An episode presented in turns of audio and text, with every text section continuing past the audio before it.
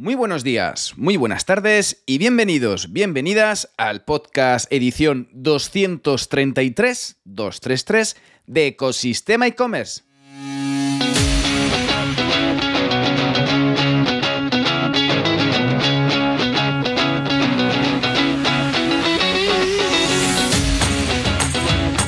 Bienvenidos un día más, una semana más al podcast donde podrás escuchar todo lo relacionado con el mundo e-commerce sin filtros, herramientas, trucos, noticias, emprendimiento y muchísimo, muchísimo más para crear tu tienda online o hacer crecer la que ya tienes. Soy Javier López, fundador de ecosistemaecommerce.com, la plataforma donde encontrarás, como sabes, todo lo que necesitas saber sobre el apasionante mundo del comercio electrónico. Si quieres contactar conmigo, puedes hacerlo a través de la sección de contacto de Ecosistema e-commerce. Y continuamos con este monográfico que comenzamos la semana pasada donde trato el peculiar y conflictivo tema de los envíos y devoluciones gratis de tu e-commerce, sobre todo para saber dónde está el límite y en qué momento es beneficioso o perjudicial para tu tienda online. Pero antes nos enfrascamos con la frase del día. Cuando piensas en positivo, cosas buenas ocurren, dicho por Matt Kemp. Y no voy a entrar aquí en temas de coaching y de motivación personal, que cada uno tendrá sus penas y sus circunstancias. Lo que es verdad es que la forma en la que nos enfrentamos a las cosas conduce a cómo se resuelven, las ganas de que salgan adelante y la resiliencia para conseguirlas. Al igual que cuando un enfermo se encuentra medicado, la actitud y las ganas de salir adelante son parte del tratamiento para reducir los tiempos y que, inconscientemente y con los misterios del cuerpo humano, ayudan a la recuperación acortando los plazos. Del mismo modo sucede de los negocios y en aumentar la motivación de nuestros compradores para finalizar una transacción. Así que, sin más tiempo que perder...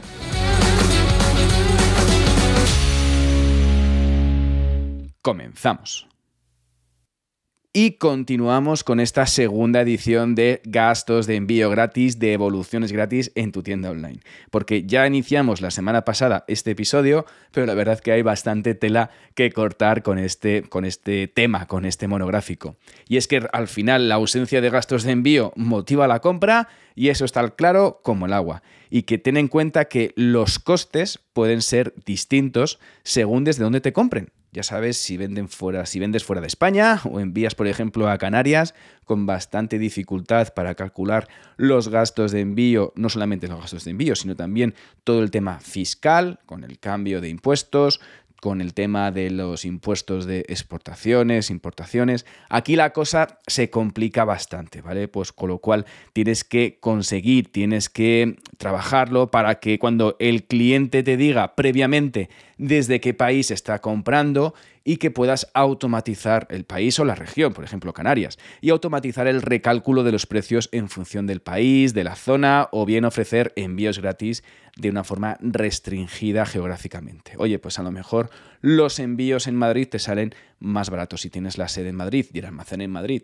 y los envíos en Madrid te salen más baratos, puedes establecer una tarifa plana para toda la península, una tarifa para islas, una tarifa para Canarias, una tarifa para Francia, para Portugal, para Inglaterra, para Alemania, para República Checa, para Polonia, para lo que tengas, sobre todo ese recálculo de los precios en función del país. Y una cosa a tener en cuenta, que subir los precios puede restarte competitividad si va sobre todo muy justo de márgenes porque los clientes comparan siempre, comparan siempre y miran sobre todo la parte de, oye, gastos de envío gratis, gastos de envío no gratis, pero aquí al final el cálculo lo hacen ya mentalmente.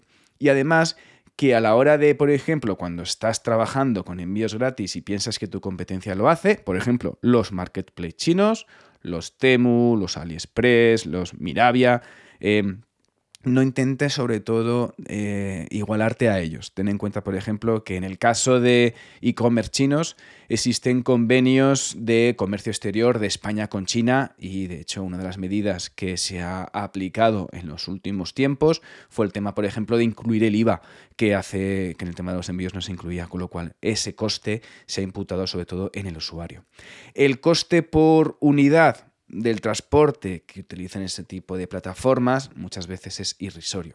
por un tema, por un lado el tema de los convenios que existen entre los distintos países y además que hacen los envíos pues con contenedores, con barco y que tienen mayor capacidad de, de entrega de productos, mayor capacidad, mayor volumen y mayor cubicaje de entrega. Y al final, muchas veces cuando están en tierra utilizan el correo postal, que es más barato, pero también un tema más lento, ¿vale? De hecho, eh, muchas veces eh, a la hora de calcular esos gastos, ves que pueden tardar entre 7 y cerca de 30 días o más, en este caso, ¿vale? Por el tema del precio. Con lo cual, a la hora de establecer tu política de envíos gratis o política de devoluciones gratis, debes valorar todas las posibilidades y alternativas. Cobrar, no cobrar, cobrar solo una parte, envíos gratis por correo y si es por un mensajero, pues tienes que pagar al cliente. Al final, lo que tienes que establecer es sobre todo ese análisis de los costes de envío y utilizarlo como una herramienta más de marketing para que al final, que estas alturas, sobre todo deberías tener a la hora de calcular y a la hora de establecer esos, esas pautas. ¿Qué opciones tienes para poder ver si es rentable o no rentable los gastos de envío en tu e-commerce? Pues puedes hacer pruebas piloto. Oye, puedes ofrecer envíos gratis solo a un grupo determinado de usuarios. Por ejemplo, gente que se registra a tu newsletter y que no es cliente por primera vez. Y quieres incentivarla para que compre por primera vez con un cupón de envíos gratis de un solo uso. De esta forma, puedes ver que el beneficio en determinadas fechas o la relación costo-beneficio de ese pedido a ese cliente en, en ese momento puntual puede ver si es rentable o no rentable, si realmente tienes frecuencia y aumentas tu frecuencia de compra o no de esta forma. Y además que hacer las pruebas con gaseosa, que no lo pones a todo el mundo, con lo cual no se te va a descuarinjar la cuenta de resultados. Puedes establecer también esos envíos gratis y devoluciones gratis durante un tiempo limitado, sobre todo si tienes un excedente, si tienes muchísima mercancía en el almacén y tienes que pues, deshacerte de ella o para determinadas fechas, por ejemplo, la que hemos pasado hace unos días con el Black Friday o el Cyber Monday, ¿vale? Para ofrecer ese envío gratuito a potenciales clientes y reducir sobre todo ese volumen de carritos vacíos, ¿vale?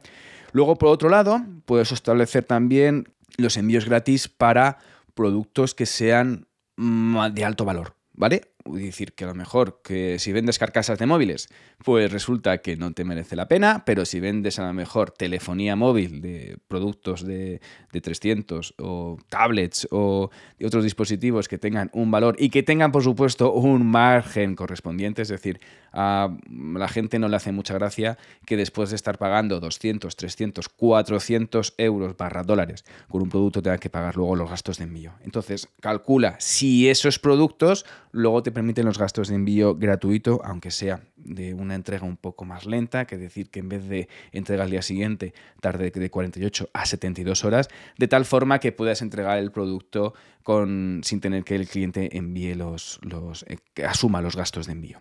Por otro lado, está un tema de fidelizar a tus clientes. Por ejemplo, oye, pues si no ofreces envíos gratis en tu tienda online, pues puedes ofrecer un envío gratis cada cinco compras o cada tres compras para poder, sobre todo, que esos clientes se vean recompensados y que prefieran tu e-commerce si gente de tu competencia o otros, digamos, otros e-commerce de tu misma categoría no realizan esta modalidad. Al final, eh, muchas veces la gran mayoría de los, de los negocios e-commerce te encuentras que realizan envíos gratis a partir de un determinado pedido. Pero esto al final es estudiarlo, sobre todo en función de los factores de coste de mensajería, volumen del producto, etcétera, etcétera, ¿vale? Sobre todo que el precio de los productos se encuentre alineado con los gastos de envío que tú realizas gratuitamente, que tú asumes gratuitamente en tu e-commerce y que no asume el cliente del modo de, oye, a partir de 60, 70, 80, 100 euros y que los clientes sobre todo pueden hacer, ¿vale?